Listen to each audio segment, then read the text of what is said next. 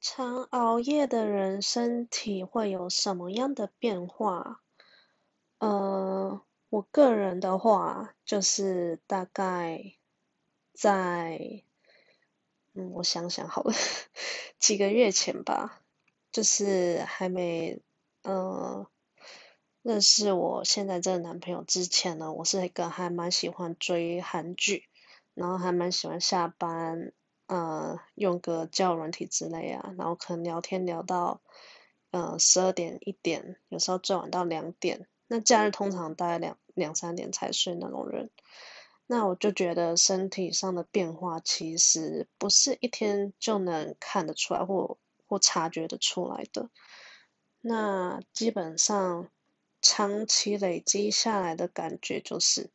呃一个字累，然后跟无力吧。那上班的时候，我是觉得渐渐的，就是没有那种热情啊，或者是专注力和那种动力。那嗯，自己也有发现，嗯，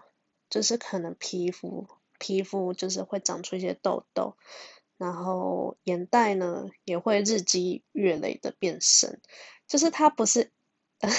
它不会一开始就变深，那它是。越来越深这样子，那可能之后整个气色啊，皮肤看起来就是比较暗沉、比较黄。那我觉得这是，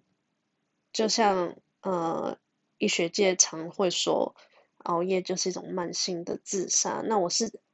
我其实是有自己自己这样的一个体会啦，所以我就是现在恢复到一个蛮正常作息，然后保就是保持一种，就是。维持体力这样子去上班，那皮肤方面的话，我也觉得进入三十岁之后啊，是尽量能不熬夜是最好，能不加班是最好的。因为有时候太累的时候，呃，反而我们不知道自己累了，那该休息，我觉得就是该休息。